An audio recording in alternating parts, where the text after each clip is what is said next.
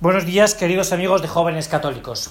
Nos disponemos a prepararnos para el domingo que viene, que es la fiesta de Cristo Rey, y nos podríamos hacer una gran pregunta, y es, ¿quiénes son hoy los protagonistas de tener que instaurar este reinado de justicia y paz que es el que ha venido a traer, el que ha venido a traer Jesucristo? ¿Quiénes son hoy, digamos, las grandes huestes del Señor que, que, que tienen que instaurar ese reino, ¿no? Y nos tenemos que esto nos lleva a trasladarnos al momento de la ascensión del Señor. Cuando el Señor les da ese mandato imperativo a ese grupo de apóstoles, a esos discípulos, a esas mujeres, en el que les dice ir por todo el mundo y proclamad el Evangelio. Son ellos los grandes protagonistas, es decir, tú y yo, los que tenemos que ser protagonistas de la evangelización, de la nueva evangelización en los países occidentales a la que nos ha ido convocando en los últimos años por los romanos pontífices. Y los apóstoles, los, los discípulos, en un primer momento esta herencia que reciben del Señor, pues no la reciben con un enorme entusiasmo, con entusiasmo loco, ¿no? Loco, ¿no? Es decir, joder, qué planazo, ¿no? Qué planazo nos ha, nos ha puesto el Señor. No, no. Lo hacen eh, a veces un poco a escondidas, ¿no? Pero eh, salen, salen a la calle. Salen a la calle a buscar las almas porque las almas se encuentran en la calle. Teresa de Calcuta, cuando escucha la voz de Dios, eh, lo que escucha es salir a la calle a evangelizar a los pobres. Yo esta mañana, cuando iba a celebrar misa, pues me he encontrado ahí pues a dos pobres tirados en, en, en un pequeño garaje, ¿no? Con un saco de dormir durmiendo, ¿no? Los pobres como la gente está en la calle. La gente no está en las parroquias, la gente no está en los conventos, la gente no está en los monasterios, la gente está en la calle. Y a la calle es donde tenemos que ir a buscarlos, ¿no? Me ha gustado mucho dos pequeños sucesos. Dos pequeños sucesos que te voy a contar de que la gente está en la calle y de que si tú y yo nos comportamos como Dios quiere, pues podemos empezar a construir este, este mundo, este mundo que, que, a veces escapa de Dios realmente en un mundo de sus manos. El primero de ellos es un chico, un chico que eh, se aleja de Dios, se aleja mucho de Dios, y se aleja mucho de Dios porque está saliendo con una chica que no le ayuda, más bien es una relación tóxica, ¿no? Hasta que hay un momento que este chico eh, se plantea, después de haberse enfadado con esta chica, romper con ella porque no la ayuda, ¿no? Y entonces, el pasado 1 de noviembre, reza, después de muchos años sin rezar, y le dice al Señor, le dice al Señor, bueno, a ver cómo solucionas esto. Se lo voy a pedir a tu madre.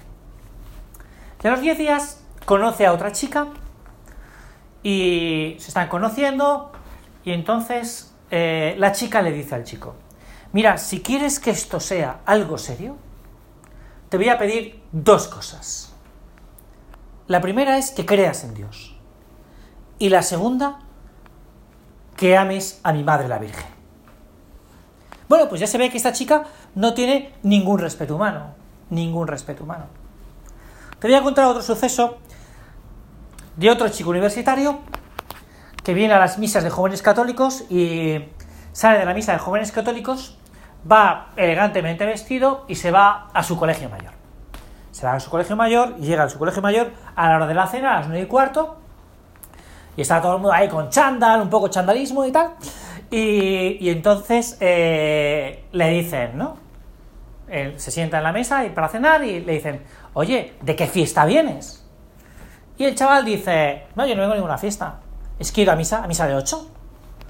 Y entonces en esos momentos hace un silencio en el comedor y entonces, como llenas, se lanzan a por él, ¿no? Tú eres un retrógrado, tú eres...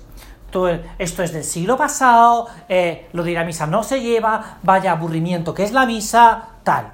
Bueno, la apabullan durante toda la cena el pobre chaval. Aguanta el chaparrón, y al terminar la misa, se va todo el mundo a su habitación, pum pam, y le espera un chaval. Y le dice, oye, ¿pero realmente tú vas a misa? ¿Tú vas a misa los domingos? Y le dice, pues sí, sí. Mira, yo llevo años sin ir a misa. Iba a misa con mis padres, pero he dejado de ir a misa y, y me gustaría ir a misa contigo. me gustaría que me llevaras tú a misa. Bueno, pues no termina ahí la cosa, sino que a los cuatro días, otro del colegio mayor le espera en un pasillo y le dice, oye, tú eres el de la misa de los domingos, ¿no? Sí, sí. Mira, yo es que de verdad quiero volver a ir a misa. ¿Te importa si voy contigo? Mira, la gente está en la calle. Y la gente está en la calle y nosotros podemos, si queremos, ser protagonistas de esa nueva evangelización. Dios nos ha, nos ha convocado a esto. Dios nos ha convocado a esto a través del Papa. Y esto no se traduce en solo en predicar con más intensidad, sino que como el evangelista, como dice el evangelista San Marcos, es que tienen que acompañarnos a las palabras los hechos, los hechos de caridad. Ya hace unos años el Papa Francisco nos convocaba a todos a ese año de la misericordia. Es que tenemos que ejercitar la misericordia. Es que los cristianos queremos ser los protagonistas de la misericordia. A mí me parece, y perdona que haga un paréntesis, pero a veces que tenemos que sentirnos, sobre todo los cristianos, muy orgullosos. Muy orgullosos de ser, de ser cristiano. Es decir, ¿quién no evangeliza? Yo esta pregunta me la he hecho, me hecho, me la he hecho varias veces en el día de hoy. ¿Quién no evangeliza? ¿Quién no hace apostolado? Mira, no evangeliza y quien no hace apostolado, quien tiene miedo. Quien tiene miedo. Es decir, quien no es libre. Es muy interesante porque los causas de nulidad matrimonial, los que de vez en cuando nos dedicamos a esto, pues una de las cosas que, estudiamos es si ha habido miedo, porque el miedo eh, condiciona la libertad. Y claro, no ha sido libre, porque estaba miedoso, porque estaba, porque tenía, eh, era un timorato. Pues esto a veces nos pasa a los católicos, nos pasa a los cristianos, que por miedo no somos libres de anunciar realmente la palabra de Dios. Oye, yo que estoy convencido y que, y que quiero estarlo, pues oye, venzo mis barreras y me lanzo. Me contaba una persona el otro día que, que durante un cierto tiempo ha estado mm, pues un poco condicionada a hablar con una compañera de trabajo. Porque pensaba que no le iba a entender. No le iba a entender. No iba a entender pues su fe, su vida de fe.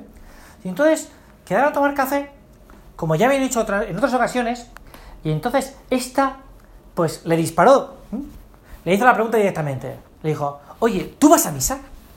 Y esta otra le dijo, pues sí, yo soy católica practicante, estoy muy contenta de ir a misa, mis hijos van a un colegio con buena formación cristiana, se portan fenomenal, y, entonces se empezó a envalentonar, envalentonar, y empezó a envalentonarse sobre cómo explicaba su propia fe. Y cuenta, me contaba ella, que al terminar la conversación me decía, es que estoy feliz, estoy feliz porque he podido hablar con mi amiga, se había liberado de un miedo. Oye, a veces los católicos es que tenemos mucho miedo a hablar de Dios, tenemos mucho miedo a hablar de Dios, tenemos mucho miedo a, a decir que este reinado de justicia y paz es lo mejor para todos los hombres. Oye, nosotros no somos unos ladrones, no somos unos mentirosos, no queremos la envidia, no queremos codiciar los bienes ajenos, respetamos la mujer del prójimo. Oye, estamos diciendo cosas muy buenas para los hombres. Es decir, estamos revelando al hombre quién es el hombre, que es Jesucristo. Por lo tanto, ¿por qué vamos a tener miedo? ¿Por qué tener miedo a la verdad? A transmitir la verdad. Eso nos hace libres. La verdad os hará libres. Y la mayor verdad que tenemos los católicos es que poseemos a Jesucristo. Esto es lo que tenemos. Y esto lo tenemos que decir con nuestras palabras y lo tenemos que mostrar con nuestras vidas. Yo me acuerdo que estando una vez con un obispo en Roma, me decía, ¿sabes cuál es el principal apostolado? Dejaos tratar, dejaos querer. Y es verdad, el mejor apostolado es que tú salgas a la calle y te dejes querer y te dejes querer por los demás. Y, trates con cariño a los demás y que los demás puedan ver en ti y en mí que eres un hijo y una hija de Dios. Ya está, déjate tratar, no te escondas, no te refugies, no tengas miedo. Van a llegar ahora, dentro de poco, gracias a Dios, unas fechas emblemáticas para cada uno de nosotros. La encarnación del Hijo de Dios, el acontecimiento de la encarnación del Hijo de Dios.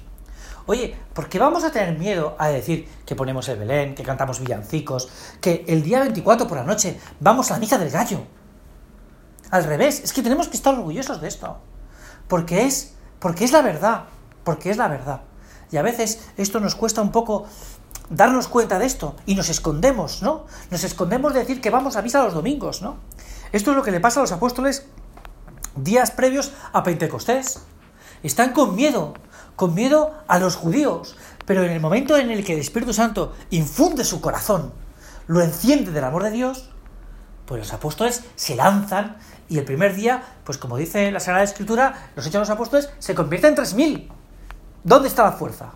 En el testimonio de vida, en que Pedro, en que Santiago, en que Juan ya no tienen miedo. Tienes que abandonar tu miedo y salir a la calle y decir tu verdad.